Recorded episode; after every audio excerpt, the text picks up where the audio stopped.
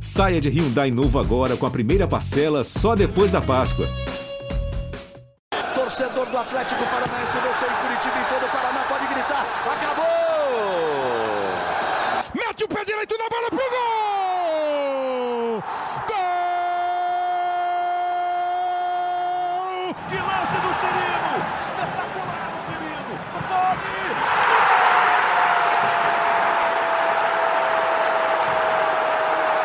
Fala pessoal do GE, está no ar mais um podcast. Sabe de quem? Do Atlético! Fala torcida atleticana, esta é a edição de número 51 do podcast GE Atlético. Eu sou Fernando Freire, repórter do GE. Hoje nós vamos falar sobre a estreia do Atlético na Sul-Americana, vitória por 1 a 0 sobre o Alcas no Equador. Vamos comentar também sobre a fase do Léo Cittadini, a disputa entre Renato Kaiser e Matheus Babi e a busca por novos reforços para a sequência da temporada. Para falar sobre tudo isso e muito mais, conto com a presença do torcedor e jornalista do portal da Atletis, Juliano Lourenço, o Fusca. Tudo certo, Fusca? Seja bem-vindo.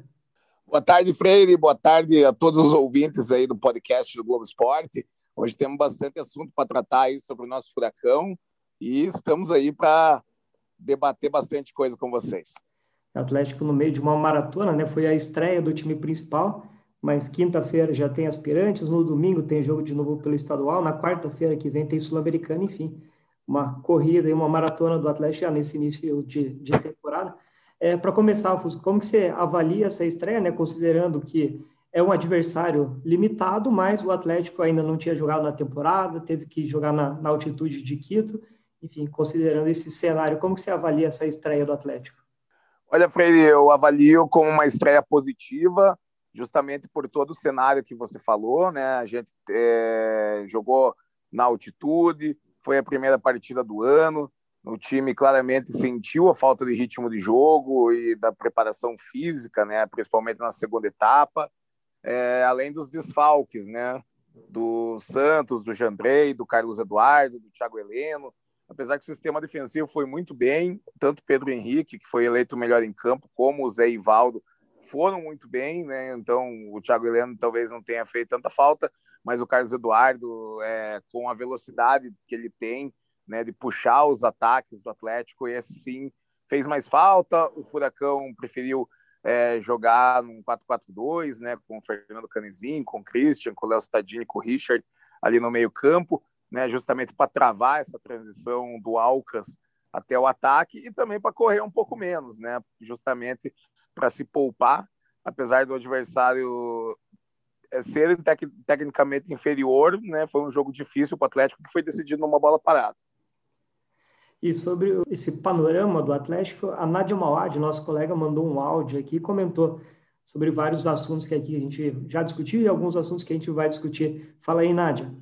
E aí, pessoal, tudo bem? Sempre um prazer participar por aqui. Bora falar sobre a estreia do Atlético nessa Copa Sul-Americana. A gente dá alguns descontos, foi o primeiro jogo do time principal depois de 54 dias. A questão da altitude de Quito, 2.850 metros acima do nível do mar.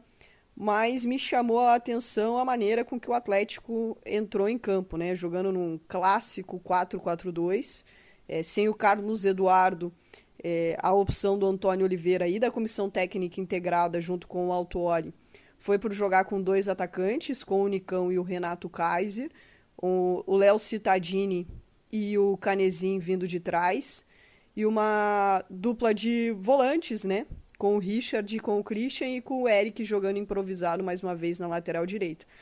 Muita gente me pergunta: ah, você prefere o Eric no meio ou na lateral? Eu prefiro no meio. Mas o Atlético já fez vários estudos com o Eric e ele é um dos jogadores mais velozes do time. E ele tem esse arranque, se você for ver a jogada é, que iniciou até talvez o gol do Atlético, foi uma arrancada do Eric pelo lado direito.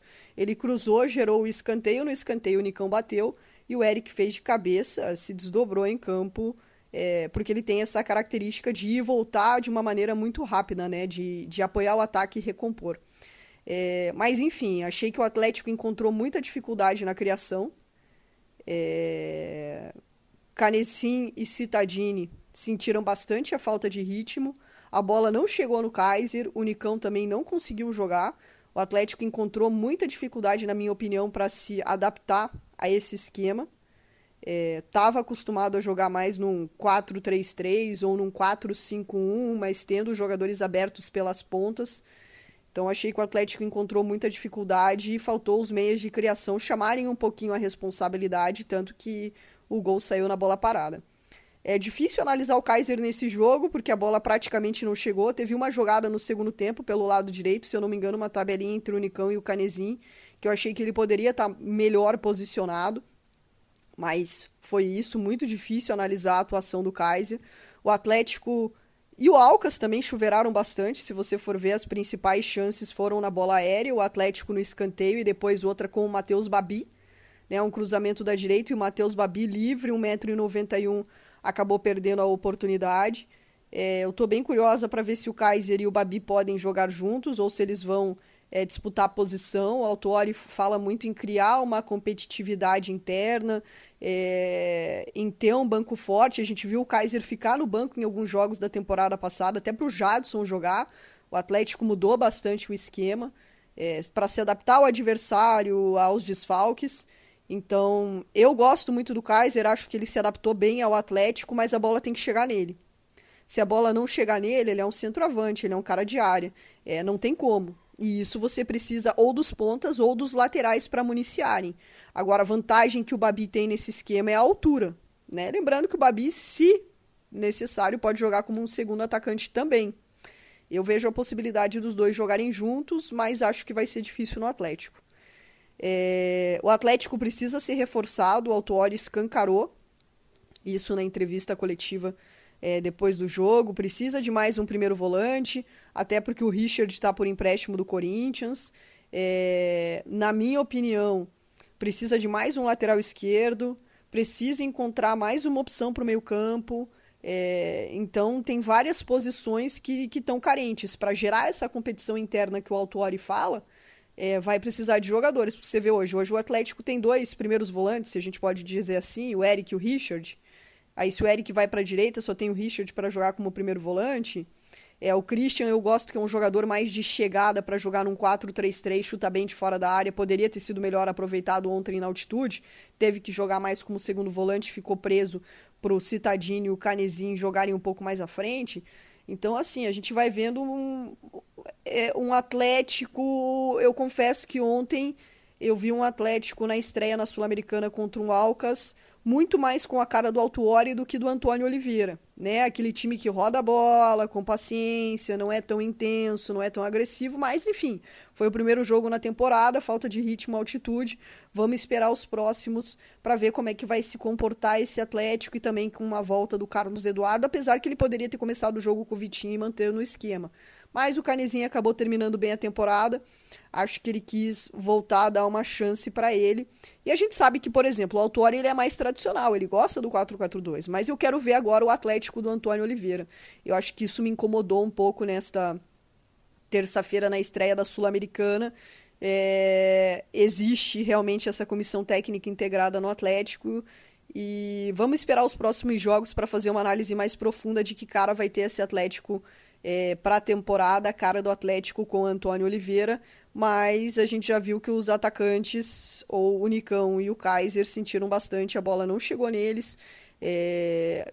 Abner desceu um pouco pelo lado esquerdo, um Atlético muito refém das jogadas de lateral, de bola parada. É... Então, assim, mais primeiro jogo sobre Renato Kaiser e Matheus Babi. Vão disputar a posição. É, acho que o Kaiser ainda é, tem, seu, tem seu mérito pela temporada que fez, mas o Babi chega para incomodar aí o Atlético quer essa competição interna até pelo calendário maratona de jogos. Tô curiosa para ver como é que vai ser o Atlético para essa temporada. Valeu, galera! Já virou áudio podcast mesmo. Tá aí, portanto, a Nádia Maod falando sobre Léo Stadini, Renato Kaiser ou Babi, sobre reforço, alguns temas que a gente vai abordar aqui durante o podcast. É, Para começar, até citando aí em relação à Nádia, ela comentou sobre a atuação discreta do Léo Stadini. Na minha opinião, hoje, acho que é o jogador ali do time principal que está com a vaga mais ameaçada. É, você acha que o Citadini está merecendo o banco, não só com base nessa última partida, né? Porque, enfim, foi só um jogo, mas com base na temporada passada, pelo que ele vinha apresentando, Fusca? Ah, eu acho sim, Freire. O Léo Cittadini teve uma baixa de intensidade, de performance bem preocupante, né? Não é o mesmo jogador que a gente viu naquela temporada de 2019, onde ele foi muito importante, fez gol na final da Copa do Brasil. Parece ser outro jogador aí desde o ano passado. Nessa temporada também não começou bem aí nessa partida no Equador. E eu concordo com você é o jogador que mais tem a vaga ameaçada nesse time no momento. Acho que o Fernando Canezinho está cumprindo uma função tática é, mais importante que a dele nesse momento e o Fernando pode fazer também a função ali do Léo Stadini. E tem o próprio Eric também, que jogou muito na lateral direita ontem, mas a gente sabe que é meio campista de ofício.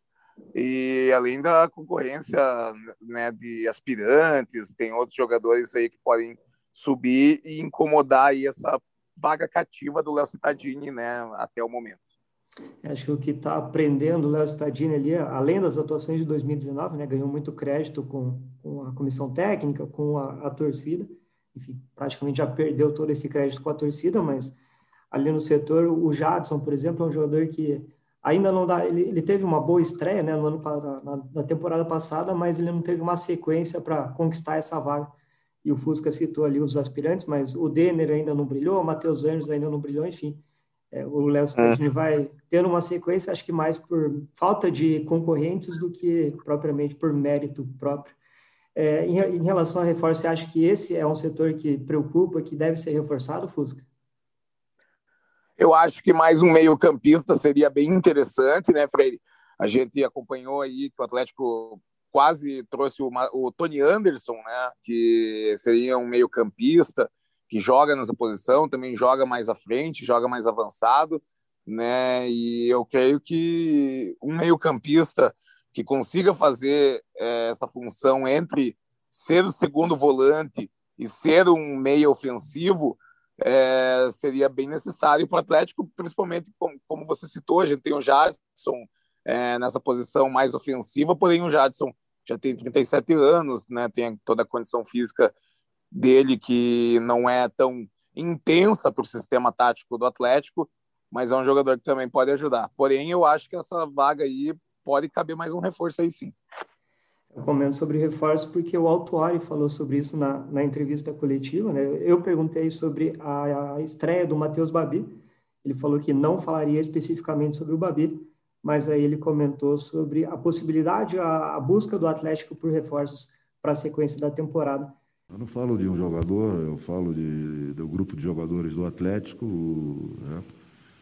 é, jogadores que eu falei que já entraram no grupo, outros vão, vão vir, vão haver mais incorporações ao grupo com o objetivo de criar uma competição interna que permita a equipe nas partidas ter um nível competitivo que nós desejamos. Ah, então é mais um jogador que vem para contribuir para que a equipe ganhe mais valia técnica competitiva. É, a Nádia comentou ali no começo da, do podcast que as carências do Atlético, além de um meia, seria lateral esquerdo e o primeiro volante. Enfim, a, além de, de, dessas posições, você vê mais alguma carência ou trazendo ali talvez um volante, um meia? Na minha opinião, acho que a lateral esquerda está tá bem servida com Abner e Nicolas. Tem ali também o Márcio Azevedo. É, se, se, qual posição a mais, além do meu campo, você vê como carente do grupo atual? Eu acho que a ponta direita, Freire.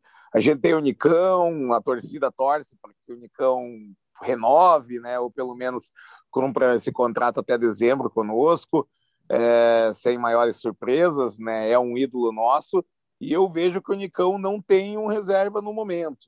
É, temos os pontas jovens, né, o Reinaldo, o Vitinho, o próprio Jajá, que está tá tentando se firmar nos aspirantes. Tem, temos bastante potencial na categoria de base, nos aspirantes, mas eu não vejo nenhum desses jogadores é, prontos nesse momento para jogar uma Série A, para jogar uma Copa Sul-Americana em alto nível. Né? Então, eu também iria atrás de um ponta esquerda e para essa reserva do Nicão.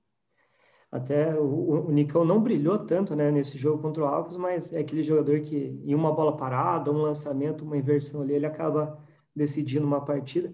E falando em setor ofensivo, é, a gente montou ali, vários jornalistas participaram, eu e o Fusca também demos uma cornetada, e vários colocaram o Renato Kaiser como titular. É, você acha que o Matheus Babi logo, logo vai conquistar a vaga, Fusca, ou você acha que vai ser uma, uma disputa intensa ali durante a temporada, ou o Renato Kaiser mantendo a titularidade, enfim, que você imagina desse confronto aí? Eu acho que vai ser uma disputa bem equilibrada, Freire. É, vejo os dois jogadores num nível bem semelhante.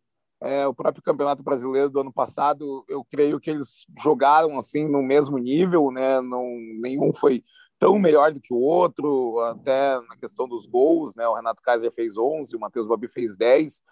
Eu acho até que o Babi, esses 10 gols, a gente tem que dar um mérito grande, porque foi no Lanterna, né? Foi com o Botafogo. Então, eu vi algumas partidas boas do Babi, né? O Renato Kaiser decidiu muitas partidas para o Atlético ano passado. Então, eu vejo que ambos estão num nível bem parelho e essa disputa promete aí durante a temporada. A Nádia comentou aqui, alguns torcedores comentaram também sobre a possibilidade de eles jogarem juntos. É, você vê isso como uma possibilidade de, de início de partida, né? ou, ou só ali na, minutos finais, pra, partindo para a pressão? Enfim, você vê como uma possibilidade concreta? Ah, eu vejo como uma situação de segundo tempo, Freire. Não vejo eles jogando desde o começo. Acho que o Renato Kaiser tem até um pouco mais de mobilidade fora da área apesar que ontem mesmo, né, a gente viu que a bola não chegou muito, o meio campo não criou muito, então mesmo o Renato Kaiser vindo buscar a bola, é uma situação ruim, né, para um centroavante como ele, o Matheus Babi, eu acho que ainda tem um pouquinho menos de habilidade fora da área, é, então eu acredito que seja uma situação mais para o segundo tempo, não colocaria os dois juntos, é, o Atlético perde bastante em velocidade e, né, como a gente viu, Ontem a falta do Carlos Eduardo foi bem é, notada, porque o Nicão não é um velocista, né? os outros meio-campo que jogaram ontem também não são, então a gente precisa desse, é, desse fôlego, né? desse, dessa válvula de escape é, mais velocista, então eu não vejo esses dois jogadores jogando junto numa situação de 0 a 0 de começo de jogo. É, o Fusca citou aqui né, a possibilidade, a tentativa do Atlético de contratar o Tony Anderson, que acabou indo para o Bahia. Atlético tentou também o Lucas Lourenço, do Santos, o Ademir, do América Mineiro, por enquanto ainda nenhuma negociação avançou. Vamos ver, né? O Autori prometeu ali reforço, vamos ver se nos próximos dias teremos novidades em relação ao reforço. E o Fusca citou ali o, o Babi, né? O Babi marcou 10 gols no último Brasileirão, o Botafogo marcou 32, ou seja, ele foi responsável por praticamente um terço dos gols do Botafogo no último Brasileirão. O Botafogo acabou rebaixado. O Renato Kaiser marcou 11 gols, né? 3 pelo Atlético Goianiense e 8 pelo Atlético. Enfim, vai ser uma, uma disputa interessante. A gente provavelmente vai abordar bastante esse tema aqui no podcast. É, o próximo jogo do Atlético pela Sul-Americana agora vai ser contra o Metropolitanos da Venezuela, quarta-feira que vem, às 7h15, na Arena da Baixada. É, na, na, minha opinião, antes do, do, do, grupo, antes da, assim que a Comembol definiu a tabela, na minha opinião, já era é claro que a briga entre, pela vaga ficaria entre Atlético e Melgar. E aí os dois times venceram na estreia, né? O Atlético 1 a 0, o Melgar 3 a 2 no Metropolitanos. Enfim, acho que ficou ainda mais claro. Eu acho que até por isso esse jogo contra o Metropolitanos ganha importância não só para vencer, mas acho que para fazer saldo, né, Fusca? Exatamente, Freire. O Metropolitanos deve ser a equipe mais fraca, né? o jogo entre Metropolitanos e Alcas, eu acho que vai ser bem feio de ver, na verdade, pelo que a gente viu nessa primeira rodada. Mas o Atlético tem total obrigação é, de fazer esses resultados na Baixada. A gente viu como um resultado negativo na Libertadores do ano passado nos tirou a possibilidade de uma posição melhor no grupo, de um cenário melhor nas oitavas de final né, que foi aquele empate contra o Jorge Wilstermann em 0 a 0 que a bola não entrou mesmo, e a diferença de qualidade era absurda né, entre o Atlético e o Jorge Wilstermann naquela partida. Então a gente não pode dar esse mole de novo é, na Sul-Americana, ainda mais passando só uma equipe. Né? Então, um resultado negativo, adverso na Baixada pode ser fatal na soma dos resultados lá na frente. Além de fazer saldo, tem garantia vitória, né? É, o Metropolitanos ele fez um jogo bem doido contra o, o Melgar. Né? O Melgar teve um pênalti logo aos cinco minutos ali, acabou perdendo. Metropolitanos abriu 2 a 0. Aí no último lance do primeiro tempo, o goleiro do Metropolitanos é, falhou, o, o, Melgar descontou. E no segundo tempo o Melgar virou para 3 a 2 enfim. O empate ali seria ideal para o Atlético, né? Já é, largaria na, na liderança do grupo, ficaria em uma situação mais confortável até pelo tropeço de um concorrente direto, mas no finalzinho o Melgar conseguiu essa vitória. É, para esse jogo contra o Metropolitanos, né, o Atlético pode ter a volta do Santos se ele testar negativo. A Comebol não exige aqueles 15 dias de, de afastamento. Se ele testar negativo antes do jogo, pode voltar. E aí o Thiago Heleno fica à disposição. Né? O Thiago não jogou na altitude por questões fisiológicas, ele normalmente fica fora de jogos na altitude. É, em relação a, ao time titular, Fusca, voltando ali o Santos, o Thiago Heleno, o Carlos Eduardo, quando ele tiver à disposição. Você acha que é, acho que é basicamente esse time, não tem muito o que mudar, talvez ali a dúvida no ataque entre Renato Kaiser e Babi, mas a base do time, enquanto os reforços não chegarem, é essa, né? É, vai ficar aquela dúvida no meio-campo daí, né, Freire? Para quem vai sair para o Carlos Eduardo voltar. Ou o Fernando Canezinho, ou o Léo Stadinho, ou o próprio Christian, né? Todos aí tem que estar tá bem ligados, porque o Cadu é titular dessa equipe, né? O Santos e o Thiago Heleno, daí acho que é o natural mesmo. É, tem o Marcinho também, né? Logo ele tá, já está treinando com o grupo, logo, logo vai aprimorar a condição ali para ficar à disposição. Se o Marcinho entrar na direita, o Eric é mais uma opção ali para brigar por vaga no meio campo. Tem o Kelvin também, né? Que ficou no banco, entrou no segundo tempo. É, mudando um pouco a chavinha agora, a Fusca falar do Campeonato Paranaense. O Atlético do Bruno Lazzaroni perdeu os três jogos até agora e o Atlético tem dois jogos pelo Campeonato Paranaense em, em sequência joga contra o Cascavel CR já nesta quinta-feira, às 4 horas da tarde, e depois joga contra o Rio Branco no domingo, também às 4 horas da tarde. Os próximos três jogos do Atlético, né? Contra Cascavel CR, Rio Branco e Metropolitanos, todos na Arena da Baixada. É, acho que chegou a hora de o Atlético vencer, né? Enfrentou o Operário, tinha desculpa ali de ser um time de Série B, mas Cascavel CR acho que é obrigação vencer, e o Rio Branco, apesar de ter alguns bons nomes, o Atlético tem a obrigação de vencer para não passar susto, né? conseguir essa classificação. O que, que você avalia desses dois jogos, Cascavel, CR e Rio Branco? É, Freire, a gente tem que ver também o planejamento. Aí o Autori disse que uh, vai jogar duas partidas é, com o time profissional para ganhar ritmo. Não sei se seria contra o Rio Branco, né? Eu já acredito que a equipe contra o Cascavel CR vai ter algumas mudanças, pois alguns aspirantes viajaram ao Equador voltaram só hoje de manhã, não vão ter tempo de treinar, enfim, né? Então, eu acredito que o time também precisa de mudanças, né? O time do Bruno Lazzaroni não começou bem, os jogadores é, que se esperam muito não começaram bem essa temporada, mas tem tempo. O Atlético costuma não fazer bons inícios de campeonatos. Né? O, a, nessa campanha do tricampeonato de 18, 19 e 20 aconteceu alguns tropeços na primeira fase, mas já está na hora de acordar. O campeonato começa a ficar muito afunilado, é, os jogos vão ser muito. É, o calendário está muito intenso, né? os jogos vão ser muito em cima do outro e não dá para dar mais bobeira. Agora, jogando em casa, vamos ter que ganhar. É a sorte da federação é que o Atlético tem dois times, né? Porque se a federação tivesse que conciliar os jogos do Paranense com os jogos da Sul-Americana, aí provavelmente o, o Atlético ficaria com muitos jogos pendentes e atrasaria a, o Campeonato Paranaense. O Paraná Clube jogou, né? Então o Atlético agora é o time com menos jogos, tem apenas três jogos. E sobre os próximos adversários, o Cascavel CR tem um ponto em cinco jogos, é o vice-lanterna, né? Só na frente do Atlético. E o Rio Branco tem seis pontos em cinco jogos. O Rio Branco ali é praticamente um ex-Atlético Futebol Clube, né? Tem Lucas Macanhã, Jaci, Zezinho, Marcelinho, enfim, é, vários jogadores com, com passagem pelo Atlético. Hoje o Rio Branco está ali no meio da tabela, é o sexto colocado. Enfim, o Atlético vai tentar duas vitórias aí para entrar na zona de classificação, né, conquistar os primeiros pontos no estadual. Fusca, para fechar, um palpite para o jogo contra o Metropolitanos na Sul-Americana, quarta-feira que vem. Vamos de 3 a 0, filho. Eu ia chutar 3 a 0 mas como o Atlético precisa de saldo, vou chutar 4 a 0 então. Eu acho que Maravilha. a defesa do Metropolitanos mostrou que, que é bem fraca. Se o Atlético entrar ali com, com intensidade, vai precisar entrar com intensidade. É o jogo para fazer saldo e ficar ali na liderança do grupo. Hoje o Melgar está na frente só por ter feito dois gols a mais, né? O Melgar fez três gols, o Atlético fez um. O Melgar fica na frente pelo número de gols marcados, o, o saldo de gols é igual. É, então é isso, Fusca. Muito obrigado pela, pela conversa aqui, pelo papo. E a gente fica aqui de portas abertas. Na, nas próximas a gente volta a te chamar. Opa, Freire, eu que agradeço o, o contato aí, o convite.